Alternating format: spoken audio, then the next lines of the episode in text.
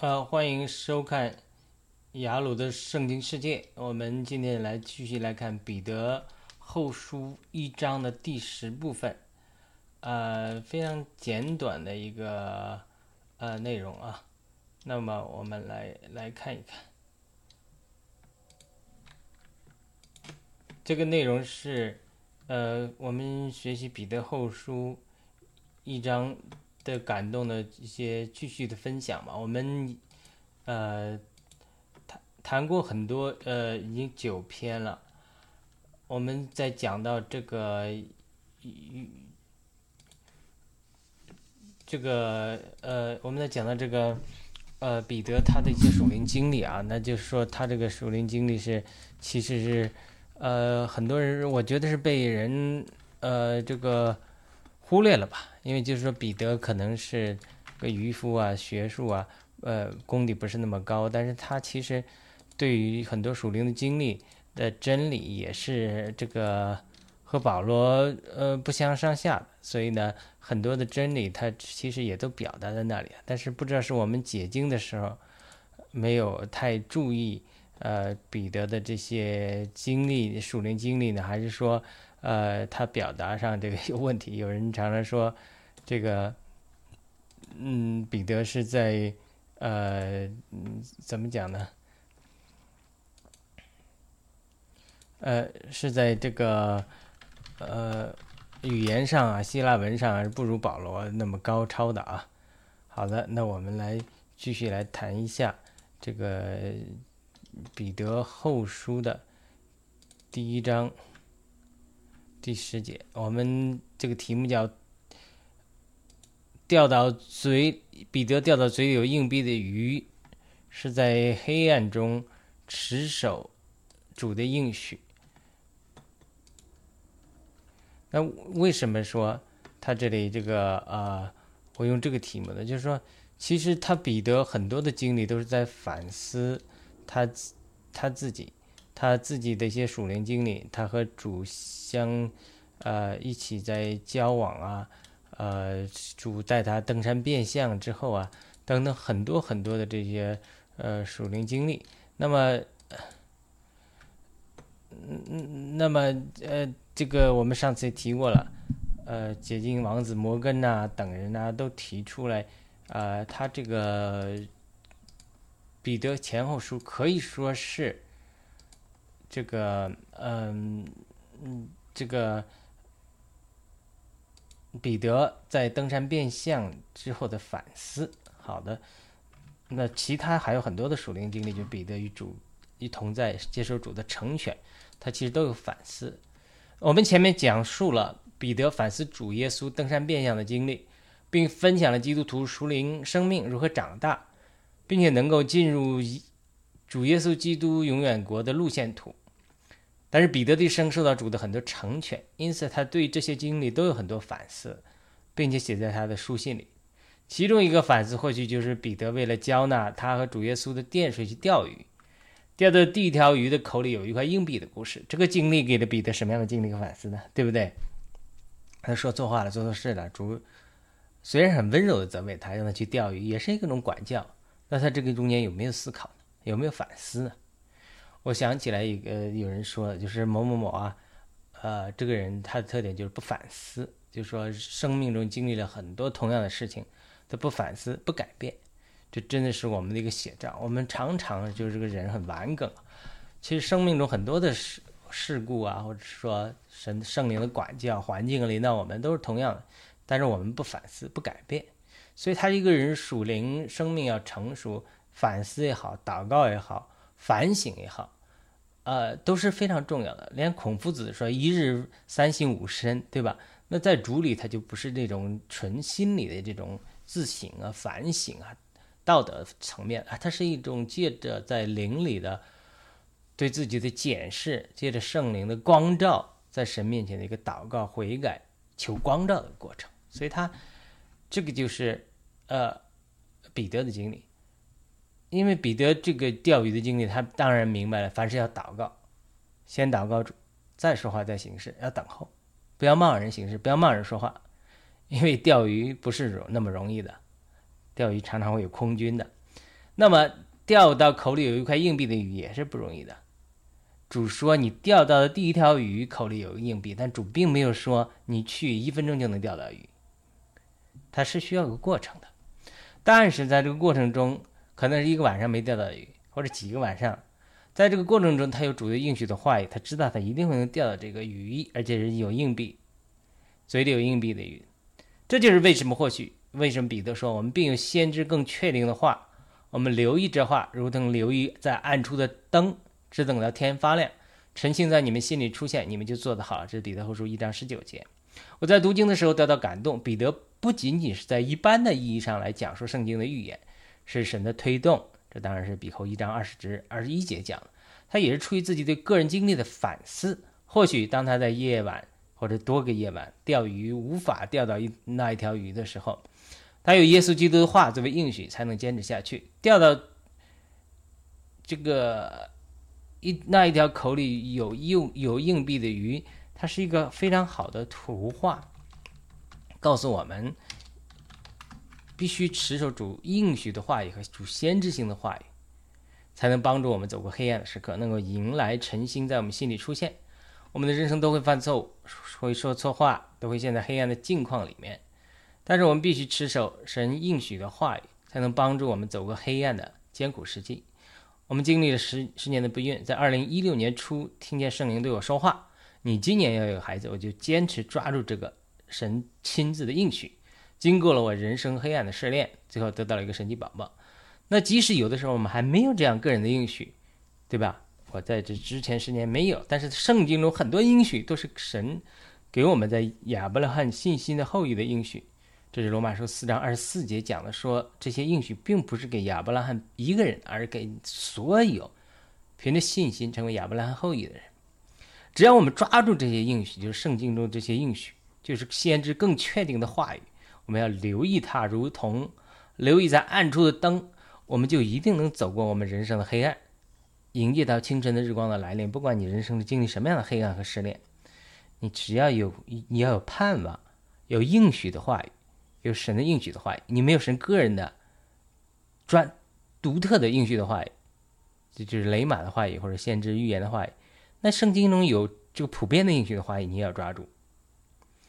第一小点，主耶稣需要交纳电税吗？马太福音实际上记载了一个故事：收电税的人对彼得说：“你的老师不拿电税吗？”彼得说：“那呀。”马太福音十七章二十四节。好了，请问彼得怎么会知道主需不需要拿电？主要怎么知道主需要拿电税呢？你觉得？我个人认为主不需要纳电税的，可能彼得是说话太快，不愿意给纳税的人留下借口，说到是不纳电税才这么说的。这么说也或许出于犹太人的恐惧，对吧？等等，或者传统。但是我们来看看主耶稣的回应。主耶稣等他进了屋子，没有等彼得说话，就问彼得：“西门，你怎么看？地上的君王向谁征收关税或丁税？问自己的儿子还是向外人呢？”十七章二十五节，彼得回答说。向外人征税啊！耶稣就对他说：“既然如此，儿子就可以免了。”十七章二十六节。从这个话来说，我个人觉得主耶稣的意思是，他作为君王和神的儿子，他不需要交税的，不需要交丁税或者电税的，呃，关税的。但是耶稣接着说：“但为免半跌他们，你到海边去钓鱼，拿起先钓上来的鱼，开他的口，就必找到一块钱。”可以拿去给他们做你我的电税，十七章二十七节。圣经并没有记载彼得的反应，也没有记载彼得花了多长时间才钓到这条鱼。但是不难想象的是，彼得的心情必然是五味杂陈的。他可能后悔自己说话太快了，没有询问主，因而受到了主的责备。多少次我们要祷告一下，反应说话或者行事，对别人做出反应的话，我们就不会做出后悔的事。很多时候我们就说话太快。反应太快，误会了别人之后，马上脾气就上来了，马上定罪的话就上来了，我们会后悔的。所以凡事要学习等候主，等候一下，没那么急的。甚至有的时候做决定，撒旦 push，圣灵引领，很多都是决定啊，赶紧买吧，大减价不买就过时了。这肯定不是出于神的。如果出于神的，一定会好几好几次给你机会的。所以。凡是让你肉体被搅动的决定，都要等等等等。凡是让你肉体被搅搅动，说出话来，将来做出事来后悔的人，等等，等候一下，先祷告，等候一下，今天不做决定，明天做决定，今天现在不做反应，明天反应，等等，情形，再祷告一下，看看各方面的情形，因为我们常常误会别人，常常如果凭着肉体马上反应的话，就一定会带来麻烦，所以彼得也是脾气快的人，人家问他哪门的店说，不加思考，那，哇，这就带来麻烦了。因为主是君王，君王的儿子不需要拿电税的，但是主，主是迁就人的，就是说，我们是我是不需要拿电税，但是彼得，你觉得你说了就我就要拿电税啊？拿电税的人问了，也觉得我该拿电税啊，对不对？你看你你你们是这样的，那那为了免半跌他们的原因，你去钓鱼，你彼得说错话了。我不会现在来，这儿一块钱，你交了吧？这么容易？不是，主要管教你一下。你去海边钓鱼，钓拿些先钓上来的鱼，开他的口就必找到一块钱。你是主有了供备，但是神在这供备中有个管教。你花了多长时间钓到这条鱼？圣经没有记载，对吧？因为他他他在这个过程中他说话太快了，没有询问主，他受到主温柔的责备，所以他在这个过程中他就要思考主的话。主是神的儿子，他会去对主的神性有了更多的认识，因为他知道神是基督，主是基督，是活神的儿子。主也承认说你是天赋启示的，所以他不需要交电税的。那么彼得在海边钓鱼钓了多久，我们也无从得知。但是我相信他在钓鱼的时候一定有很多反思。我也喜欢钓鱼，钓鱼的时候能干什么呢？有的时候这个 mind 就空的，就是专注在钓鱼。但是有的时候你就会想一些事情，对吧？就这些反思，最后都反映在他写作的书信里。彼得人生中有很多黑暗的时刻，而不光是钓鱼这个人，他三次否认主，那个才是他最艰难的时刻，最黑暗的时刻。等到他经历主耶稣的显现，无论是对集体的显现和个人的显现，这段时间才是人人生最黑暗的一个时刻。他在这个时候就或许想起主耶稣在约翰福音十四章开头的话：“耶稣说，你们心里不要受搅扰，你们当信入神，也当信入我。”在我父的家里有许多住处，若是没有，我早已经告诉你们，你们了。我去是为你们预备地方。我若去为你们预备了地方，就再来接你们到我那里。我在哪里，叫你们也在哪里。我往那里去，你们知道那条路。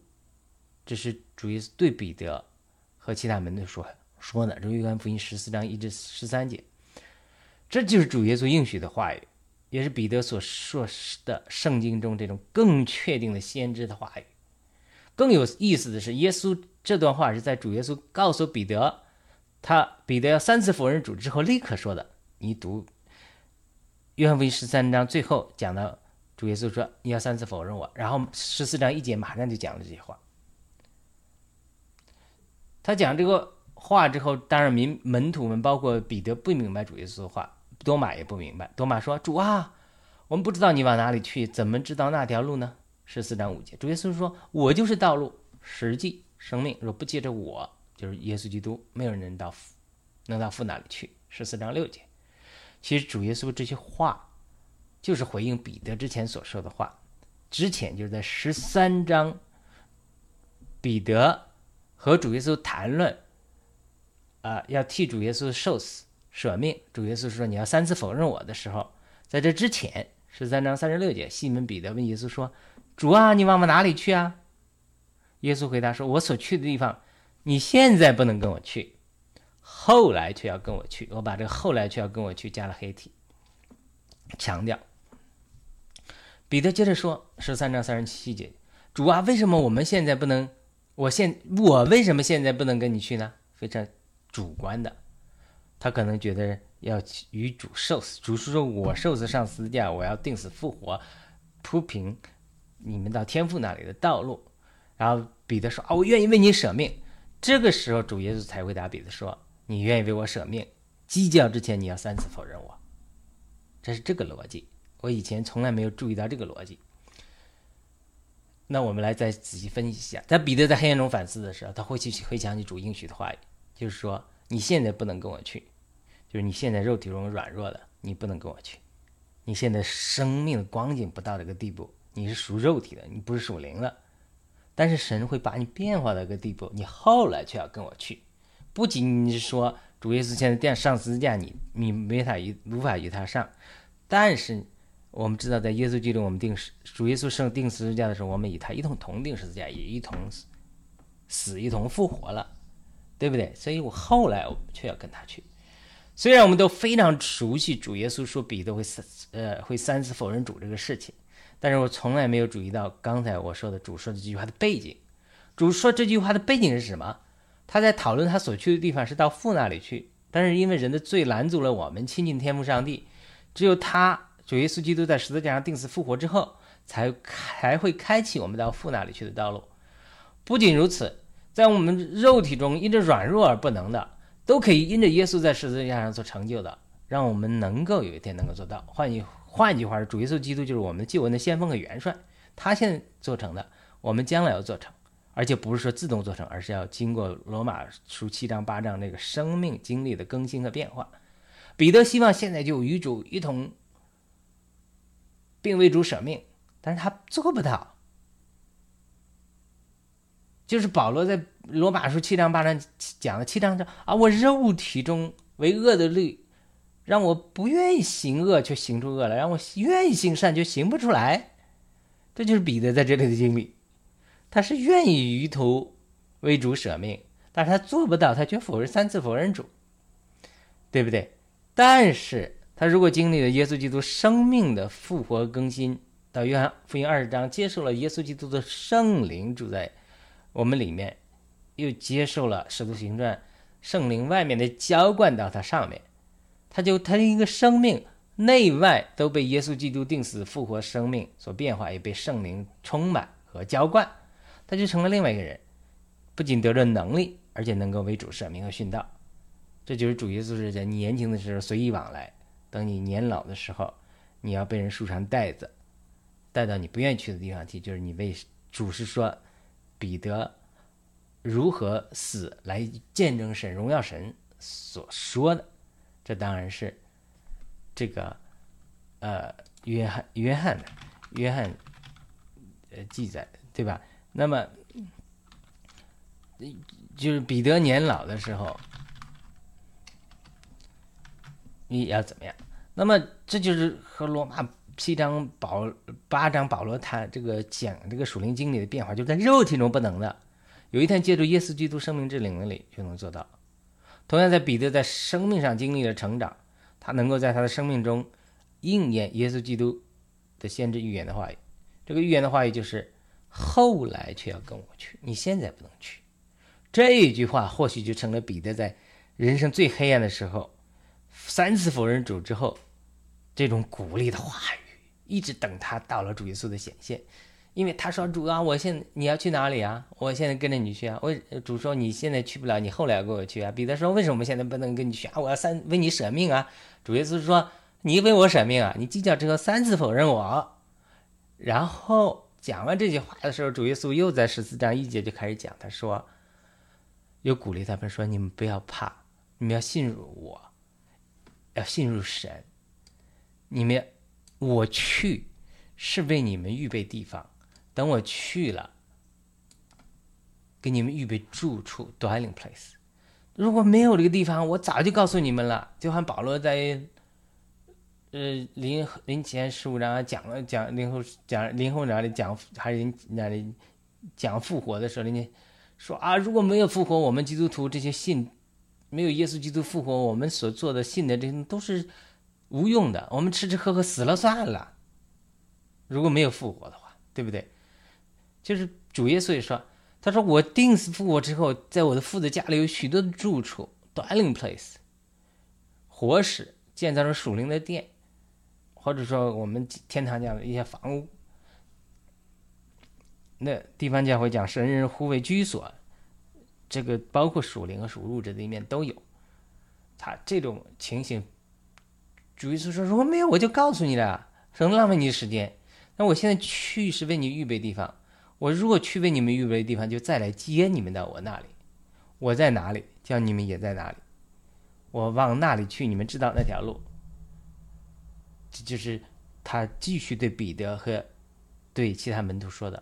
连他知道彼得会三次否认主之后，他还说：“我现在为你预备地方，预备地方放好了，我来接你。”包括彼得，这句话就可能是彼得在最黑暗的时候反思这些经历的时候想的说：“嗯，主耶稣的确是说我现在不能去，我要三次否认主。但是三次否认主之后，主又应许我说，他现在去父那里为我们预备地方，预备好的地方来接我。”所以这些话就鼓励着彼得，就说神没有抛弃我，主没有抛弃我。我虽然我出卖了主，虽然我否认了主，对吧？所以他这种这句话，他就是像成了彼得在人生中最黑暗的时候的鼓励。一直等到他得到了耶稣的显现、复活的显现。除了主耶稣对门徒多次显现之的时候，彼得在场之外，主耶稣还对彼得有一次单独的显现，这对彼得一定是很大的鼓励。圣经没有记载这次。主耶稣对彼得单独显现的经历，只是有个门徒说啊，主耶稣对彼得、西门也显现了。但是我们可以想象，这个是非常私密的，就是当人在黑暗的时候，我们一定要持守神应许的话语，就是这是主主观的，接着祷告得到的感动的话语。我一会儿我分享我得到祷告的感动的话语。那你如果没有呢？之前呢，就要把圣经中一般的应许持守住。第二个小点，我黑暗中持守主应许话语的经历，我经历了十年不孕的经历，我多次说过了。这是我在，但是我在二零一六年一月份参加一个特会，听到神的说话，说我这一年一定会有孩子。但这这个时候，我已经为此祷告快要十年的时间了。当年的二月份，我回到中国看望父母和家人，我向他们宣告上帝对我的预言，他们觉得我神经病，不相信我，相信我脑，觉得我脑子有问题。等我回到美国，经历了很多属灵的攻击，到了五月份，我筋疲力尽。有一天，我就向圣灵说话，也想祷告。我说：“天天祷告天父耶稣，也得到了话语，说今年有孩子。但是什么时候能成就出来啊？你能不能帮我问问耶稣和天父，这什么时候能够成就出来呢？这个祷告好像传统的祷告都是在基督里祷告天父，对吧？但是灵派讲说你要跟圣灵建立一个良好的关系，我也常常跟圣灵说话。”结果晚上做了一个梦，梦见圣灵化妆成一个女子，指着一个男子，好像是耶稣基督的背影，化妆的背影，然后就对我说：“难道他指着他的背影对我说，难道他没有告诉你，你下个月要有孩子了吗？”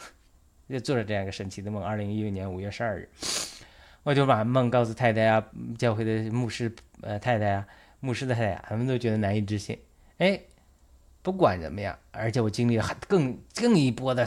邪灵猛烈的攻击，两个星期猛烈的攻击，到五月底，我太太发现这神奇怀孕。我们讲过了，我们做过多次试管，都失败。二零一七年，我们就有了一个自然怀孕生产的健康女儿。这是这个故事简单的概述。但是在这十年的试炼期间，我们经历了很多的痛苦和磨练。我刚才讲了试管婴儿失败的痛苦啊，无数争吵、不眠之夜啊，经历环境上的压榨、邪灵的攻击啊，都让我们经历过死忧的幽谷、幽死因的幽谷。但是我一直坚信神的应许，就是我没得着神个人的应许，没听见上帝亲自对我说：“你今天有孩子，今年有孩子。”还没有得到这个之前，我就相信圣经所说的《罗马书》十章十一节：“凡信他的人，必不至于心羞愧。”就业翻成“凡信靠他的人，不至于羞愧。”我信靠神，我相信神能做，过去他能做，现在他也能做。我信靠你，我必不至于羞愧。这是我得着主对我个人的说话和应许之前，真的听见上帝对我说话之前，我相信圣经的应许，对于每个亚伯拉罕后裔都是真实的。神对亚应许亚伯拉罕要繁衍增多。罗马书讲了，神对亚伯拉罕的应许不仅仅是给亚伯拉罕一个人，也是给他的信心的后裔的。神赐给他后裔，并且让以撒好像从死人复活一样。我一直祷告神，我说你能够对亚伯拉罕这样做，你。你也可以，我相信你也可以对我这样做。所以一段时间，我每天中午，一年两年之久，每天在华盛顿 DC 一个公园祷告我踱步，我对神祷告说：“神呐，亚伯拉罕的神呐，以撒的神呐，雅各的神呐，你让死人复活的神呐，称我为我的神呐，你在哪里呀？求你向我显现呐！”我不断祷告，不断为自己的罪悔改，不断把自己的更新的奉献给神。我不断的重复这些圣经中应许的话语，不断的冥想，不断的祷告。这些应许的话语太多了，圣经中应许我们有孩子后裔的经文，我都不断的重复，当做神对我的应许，比如一个牧师对我说到诗篇一百三十七篇的经文，提到神会赐给我们后裔，因为是这这个诗篇一百三十七篇三节至五节记载说，因为儿女都是耶和华的产业，腹中的果子是他所赐给的赏赐，少年时所生的儿女，好是勇士，好像勇士手中的剑，剑带充满了剑的人，变为有福。他在讲到的时候，他说得到感动，看见我的剑囊满了剑，神会赐给我孩子。为了寻求神的医治啊，得到神的先知的话语，听到上帝的声音呐，突破压力，离开我得救和热爱的地方教会，就是召会。那么来到灵派的一个呃教会，一个这个很多的教会去寻求帮助啊。这个这个小的灵派教会的牧师是和 Randy Clark 他们的指示联系在一起的，因为我寻求 Randy Clark 他们的帮助，我还去参加。这个牧师才有机会对我说话。不仅如此，我参加了很多美国所谓牧师的灵恩医治布道会啊，跑遍美国各地寻求他们的祷告和帮助。虽然神并没有借着任何一个这样一个人医治我们，但是在这个过程中，我却更多加深了认识了神和神的应许，也开启了我先知性的恩赐，也开启了医治的恩赐，得着了神的祝福。神借着我去祷告，神最后，呃，答应我们的祷告。那么保罗说：“神的，因为神的应许啊，无论有多少，在基督里都是是的，yes。所以借着他，借着基督，对神也都是阿门的。好叫耶稣基督，好叫耶稣借着我们归一神。这个我好像引用的不全面。零后一章二十节，我看一下。零后一章二十节。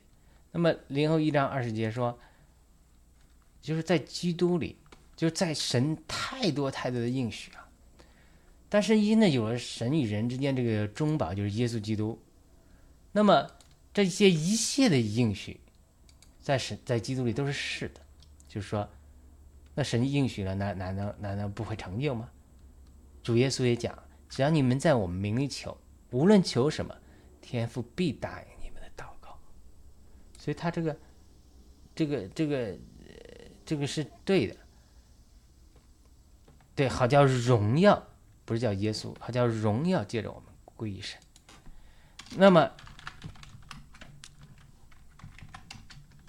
就说，当我们在基督里，所有这些应许都是是的，对神也都是阿门的。就意思，阿门就是当然是我同意，就是说我们在耶稣基督里祷告，说啊，你一二三四五六七八九，圣经你这样应许我们的。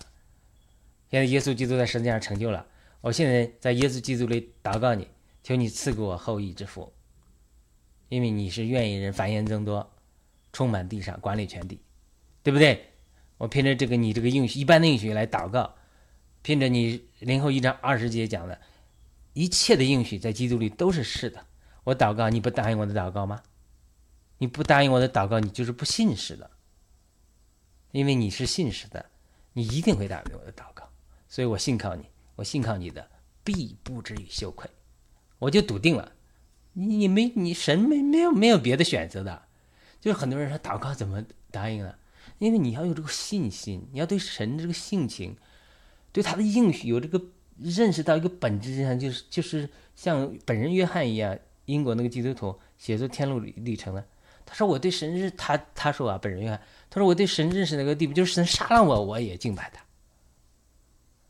但是神不会杀了你，对不对？你亚伯拉罕献上以撒。你说以撒死了，我也要相信你，但是不会杀了以撒。他这就是他这种这种吊诡，他这种就是你越把自己摆到绝境，就是说你一定会当我的祷告，你不当我祷告，你没完。那么神就是说，哎，这个人有意思啊，这个人这个较劲的啊，这个人像主耶稣讲的，就是一个妇人，天天来缠这个恶官，这个恶官说，那这个是你这个女的烦人，天天来烦我。我不跟她伸了冤算了。主耶稣说：“一个恶官都如此，何况你们天上的父母不答应的祷告了吗？”但是路加福音十一章，主耶稣也讲：“他说你们求饼，神会给你们石头吗？你求面包会给你石头吗？求鱼饼，求求鸡蛋，他会给你石头吗？求鱼，他会给你蝎子吗？你地上的父都不这这样，何况天上的父岂不把圣灵赐给你们吗？”当然，这是路加福音，马太福音。其他福音讲的是说，岂不把好东西赐给你？就说你祷告，你要有个笃定的信心，就是上帝，你不答我的祷告，我跟你没完，你一定会答我的祷告。你有这个活的信心，你有这个较劲的信心，你有这个口的样子，你有这个秋菊打官司到底这个心情。那神说：“哎，这个人有意思啊，这个人有劲，这个人是呃不放弃的，这个人是有信心的。那我们不答应他祷告，答应谁呢？因为神可以做任何事情。就很多人他在神的试炼或者仇敌的拦阻、限制你的时候，你放弃了。”这这个时候，神无法祝福你。人常常讲，祷告就好像在一个山洞的两边打隧道，你这边打一打一打一尺，神那边打一尺。神是要你的信心的，你这边打两尺，神那边打两尺，你坚持不懈，最后看似是你你打通了这个通道，但是你只打到一半，神在另一半与你相会。所有的祷告都是这样的，需要神和人的共同努力。我不否认神有绝对的主宰。如果神定了的事情，比如摩西想要进美帝，神说不要再提了，烦死了，我已经定了。哎，那这个你没办法，对吧？这个神有神的主宰，这个有神的美意，这是神的智慧。摩西他不认识，他他他他他他他无法僭越神的主权。但很多的时候，很多基督徒被忽悠了，以为过度强调了神的主宰。很多的时候是可以商量的事，是你没有坚持。圣经中很多可以商量的事，圣经中没有规定以色列的女人、嗯的女儿们，西法希罗非哈的女儿们可以继承土地的。但是人家说不行，你为什么不给我弟？我父亲死了，他在最终死，他没有跟可拉背叛，为什么我们没有弟兄就不给我们？闹，闹闹到这个摩西那里，摩西也那摩西也不知道怎么回事。闹到你，你读我在民书记讲，闹到大会众面前，摩西带着全会众在聚集的时候，希勒菲亚的女儿在那公开闹。你你不给我们不行，我们相信神对我们以色列人的应许，凡有信心的人都能进入美地。你为什么不给我土地？我们没有儿子，我们父亲在最终死了，但没你为什么不给我们？就闹，就折腾。你不给我没完，我找摩西，摩西没答案，我我摩西你要找神，你问神，摩西就问神，摩西问了神呢，神说，上帝耶和华就说，哎，希罗非哈的女儿们说的有道理啊，你要给他们分土地，你读我在秘书记得到的感动，他就他就分那个土地，分了土地之后，人家成为。进入美地的马纳西半支派的人，马纳西另外的半支派在约旦河以东不走了。人家希罗菲哈的女儿们，包括嫁给他叔伯的女儿，这些人就因为希罗菲哈女儿说，我们就要进美地，我们就要得到信神的应许。你什么少过来讲条件，说我女的，说我怎么了？我就是要要。你说哦哦，我只只能嫁个叔伯的人，那可以，但是呢？这嫁给我叔伯的人，你不能跟那些马德西的半支派的人留在约翰河以东不走了。我们继续走，我们继续过过过约旦河的。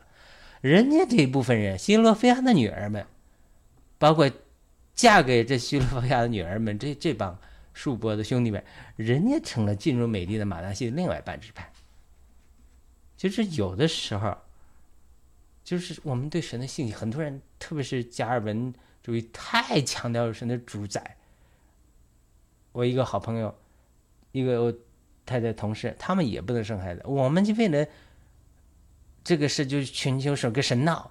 他就说，他是斯里兰卡来，也是基督徒，也没孩子，也家里挺有钱的，女的也是做医生的，住在一个小房子里，灰暗，那房子黑黑的，灯都很暗，然后也举行读经聚会，长老会的。也是读读都是字句道理，天天讲这个圣，呃，这个这个麦，呃，这个这个麦克阿瑟弟兄，很好的弟兄。但是呢，呃，他讲他的神迹停止论，说神迹，约翰麦克阿瑟弟兄啊，神迹停止论，现在没有神迹了，是我们没孩子，他们没孩子，是上帝对我们的管教，我们任任任任管，接受，消极的很。我们看了之后说，这这，我们宁可有信心死，也不要这样消极的活着。哎，我们就去闹闹到最后就得着了。你这个人就是这样，会会闹的孩子才多吃奶，会闹的孩子才有奶吃。在神面前也是这样，你就说动不动就消极，哎呦，你也不给我，没给我算了，反正你也不爱我，这这种态度都不对的。你就闹，像那个虚罗非常的女儿们闹，你为什么不给我？你这个在神的应许在无论有多少，在基督里都是是的，所以借着耶稣基督对神都是阿门的。当我。我我把你的这个神迹荣耀在我身上，这个这产生出来，我荣耀借着我们归你的，所以我们经历这个神迹之后，很多很多身边的弟兄姊妹都知道我们的情景，知道我们经历这十年的过程，都都亲眼看见了，看见我们这个神迹之后，都跟我们说啊哇，人生第一次看见这样一个神迹，都被震撼。我父母我父亲就是硬得很。有他有天堂吗？我说有天堂。我们有了这个神迹宝宝之后，我母亲是拜佛的，一辈子固执的很，最后也是都信入耶稣基督了。就是因为当我们闹闹到最后得着神给我们的应许的之后，得着神在我们身上这个能力的彰显之后，我们把荣耀接着我们归于神。就是说，我们我可以说从我的经历来说，凡信靠神的人。绝对不会至于羞愧，你不要轻易就放弃。你要去跟他闹，神喜欢你跟他闹，喜欢你跟他撒娇。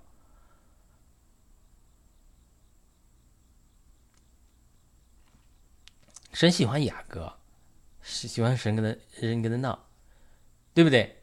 就是你，我开始也没得到神上帝对我亲自的说话，说二零一六年你今天要有孩子没有啊？我开始就信靠圣经确定的先知的话语，一般的应许跟亚伯拉罕的后裔后后裔零后一章二十节的话语，很多很多的应许。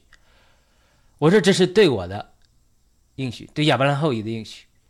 坚持闹闹到最后，最后主就说个人的亲自的先知的话语的应许。二零一六年一月，神清楚的对我说：“二零今年你要生个孩子。”我后来又闹，我说你这么应许了，我一直成就不出来，我经历这么多的攻击难受，被人误会，说我神经病。圣灵在二零一六年五月十二号又对我非常幽默的回应我的祷告。我问他们说：“我说你你去跟主耶稣聊聊嘛，跟天父聊聊嘛，你们常常聊的，你们是父子圣灵，你们是你们你们天天是我们我们的，你们聊的嘛，你们。”呃，常常说不出来，叹息替我们带球的嘛。你你聊聊这事啥时候成就嘛？那圣灵也很幽默的，圣灵就是在梦中对我说，指着耶稣的背说：“哎，难道他没告诉你下个月要生孩子了？”哎呀，太幽默了，这个这个神太幽默了，太幽默了。我讲着这些梦来，讲着这些事来，开始被人当笑话，当神经病，说是这。脑子想的有想孩子想出问题了，哎，你必须持守圣经中这个叫楼格斯，就是说一般的黑白字句。神对亚伯拉罕的应许，对保罗借着保罗的说话，这叫楼格斯的话语，黑白的字句就写在圣经上了你要不断的祷告，不断的应许，不断的去闹，不断的去神求神，就成了你雷玛雷玛的话语，感动的话语，及时的话语，个人的话语。你就得着了，就是很多人他没有得着神的应许。我不否认有极端的情况下是说上帝说不行了，这我已经定了，就像跟我刚才讲的，跟挪那个摩摩西那里说不行，你不能进你迦南美地，我定了啊，再闹再闹打死你啊，不能闹，那这是一回事对吧？那圣经中。也有讲一些极端的例，说说这个以色列犯罪太厉害了啊！就算现在摩西、以利亚，或者说这个单以里，或者说这个呃撒母耳起来求我，我都不听，我一定要惩罚他们。所以这个我不否认神有主宰，有的时候神定了，就很多时候神没有定，可以商量的，就是祷告就是商量，与神商量。谈条件。那神说：“那你叫我答应你的祷告，你要得着后裔，你要得着，呃，你不管祷告什么。假如说举个例子吧，你要祷告呃千财万贯，你你得着这些干什么呀？你要在肉体中活着，为了你自己。你你是是这意思吗？那那世界上人多了，那那我祝福你干什么呀？你有啥啥有啥用啊？对我有啥好处啊？”这我不是说神自私，神常常允许难处临到我们，是试炼我们，是因为神拣选了我们，要我们心转向他，要使用我们。很多人他不能明白神的做工，让我经历一个艰难苦难，我找李车牧师祷告，李车牧师说说神肯定要使用你。圣经中历代以来，撒母耳的母亲呐，雅各的老婆拉杰呀，这些这个这个参孙的母亲啊，很多神使用的人。都不能生育或者艰难，包括亚伯拉罕啊，就神对付他们。一个韩国先知对我说：“说你这个神是要借着这个你不孕，要收获你的祷告。我十年之久啥不干，也没读神学院，也没有做很多事情，就是常常祷告，天天祷告。说神要收获你的祷告，等你的祷告都背满了，神就会赐答应你的祷告，赐福给你。就是。”就是神其实有难处临到我们，他是要收获我们的祷告。就是谈祷告，就是谈呢，谈判。你跟神谈判，你说神呢，你你要答应我的祷告，我把自己奉献给你，我被你使用，我我，呃，我能够，呃，我希望我能成为这个你的祝福，把这个福音带给很多人，叫很多人得救。呃，被你使用，成为你手中的工具。那我多次这么祷告，那神让你说话算数吗？我说算数。那你你要签约吗？我说签约。签真的签约。我们多次奉献给神，写信给神。我们教会教导写奉献书，写了之后烧了，烧给，就是真的是签约。那好了，神说那你卖给我了，我卖给你了。那神说那那你这这这。你，那你这样那没问题啊，是吧？那可以答应你祷告。我只举个例子，就是很多的时候，不是每个人的经历都是这样，因为有的时候神要使用一个人，他会给你的难处，对不对？那很多人他没有这个不问题，就是很多人只是说，呃，你很多人对你神对你要求可能很低，只是说你要不要信我，要不要接受我们，要转向我。你说，呃，我信神神啊，上帝啊，我现在有个难处。我我你你不答应我的祷告，我就把心转向你，我接受你的救恩，我承认你是真神，承认你的儿子耶稣基督在拯救了我，我信我信你，好不好？那主说那好吧，那你这个这个可以，这个可以谈，你你你要这样做，你你要这样转向我，我可以答应你的祷告，他都是谈的，都是可以谈的。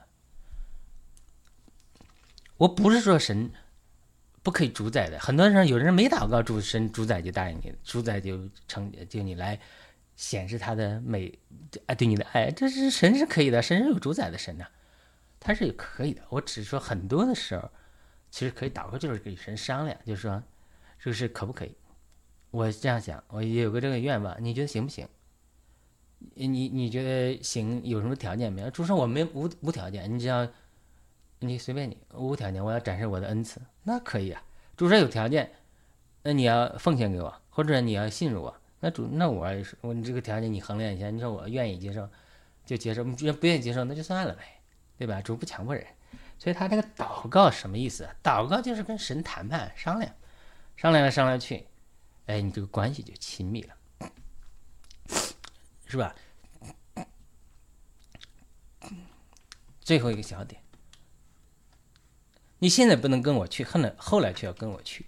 主耶稣是我们救恩的元帅和先锋。希伯来书二章十节说：“原来万有因他而有，借他而造的那位呢，为着要领许多儿子进荣耀里去，就借着苦难成全他们救恩的创始者。这对他就是耶稣基督本身是合意的。这个不仅对我们今天是如此，当当时的彼得也是如此。就是主耶稣为什么这样对彼得说？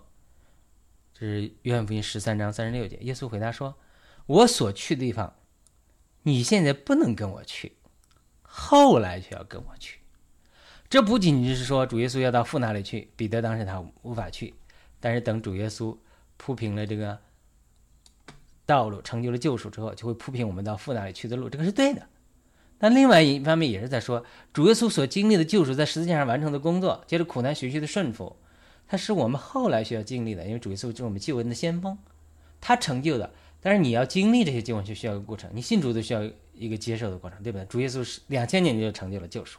但是你今天信主才能得接受嘛？那么得圣灵也是，得医治也是。主耶稣在因是主的边上是，我们已经得医治，这彼得讲的很清楚了。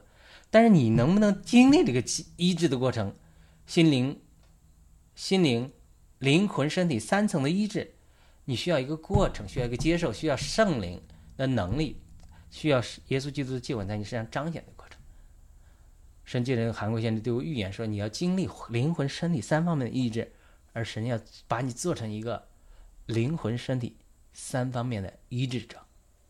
特别是，特别是不仅仅是医治人的身体，医治人的灵，让人重生，更是医治人被受伤的魂、心灵得到医治。”但是主现在是经历让我经历一个医治的过程，带着我经过很多的管教，呃，很多的医治，在预备我。那么主耶稣所应许彼得的话，包括后来却要跟我去这句话，以及彼得最后终于掉到口里有一个硬币的鱼，它是一个终点，是神的应许。但是你现在不能去，或者彼得还在钓鱼过程中正在黑夜中钓鱼，这是一个起点或者一个过程现状。我们要到达终点，就达到我们一直、我们祷告得答应的一个终点，它必须经过一个过程。有的时候，这个过程是漫长的黑夜，因此在这过程中，你能持守神应许的话语，如同持守在黑夜中的灯，就像彼得在这章所说的，才能够等到天亮，晨星出现，因为他做的好了。很多人的时候是在黑夜中放弃的，没有持守神应许的话语。他就没有等到天亮。我们在肉体中因着软弱，现在所不能做的，但是在耶稣基督的救恩和恩典里，会加力给我们，让我们能够做出来。神带领我经历一系列的被管教和生命成熟的过程，让我能够胜过肉体中的一些软弱，好使使我的生命能够被他的生命更加圣别，能够成为神更可以使用的好的器皿。哎，有一段时间我就发现十分艰难，我无法胜过肉体中一些软弱，我就为此祷告神，求神加力量给我。结果晚上做了一个梦，梦见我飞在空中啊，脚上踩着一个球，像地球一样，跟着我一直飞，我一边飞一边跺在这个地球上，上面满是尘土，我一边跺脚一边甩掉脚上的尘土，一边嘴里喊着：“靠着主的加力，我一定会胜过地的吸引。”哎，这很有意思的一梦，就圣灵通过异梦的图画语言告诉我，神会加力量给我，答应我的祷告，让我能够胜过地的吸引，因为我正在挣扎嘛，对吧？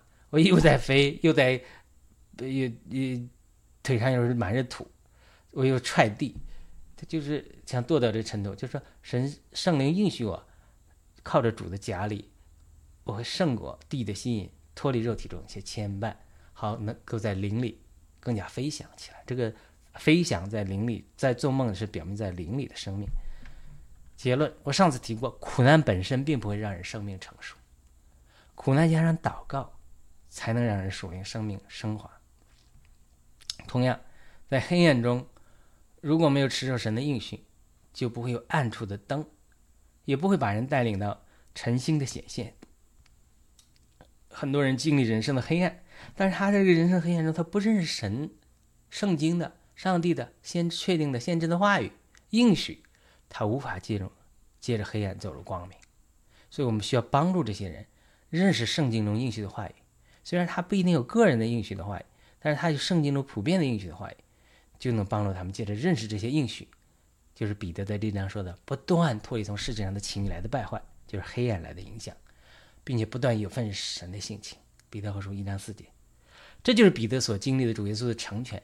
然后他把自己的属灵经历分享在彼得后书里，所以彼得的属灵经历是非常非常高的，而且彼得的短短的两封书信里有很多很多的启示。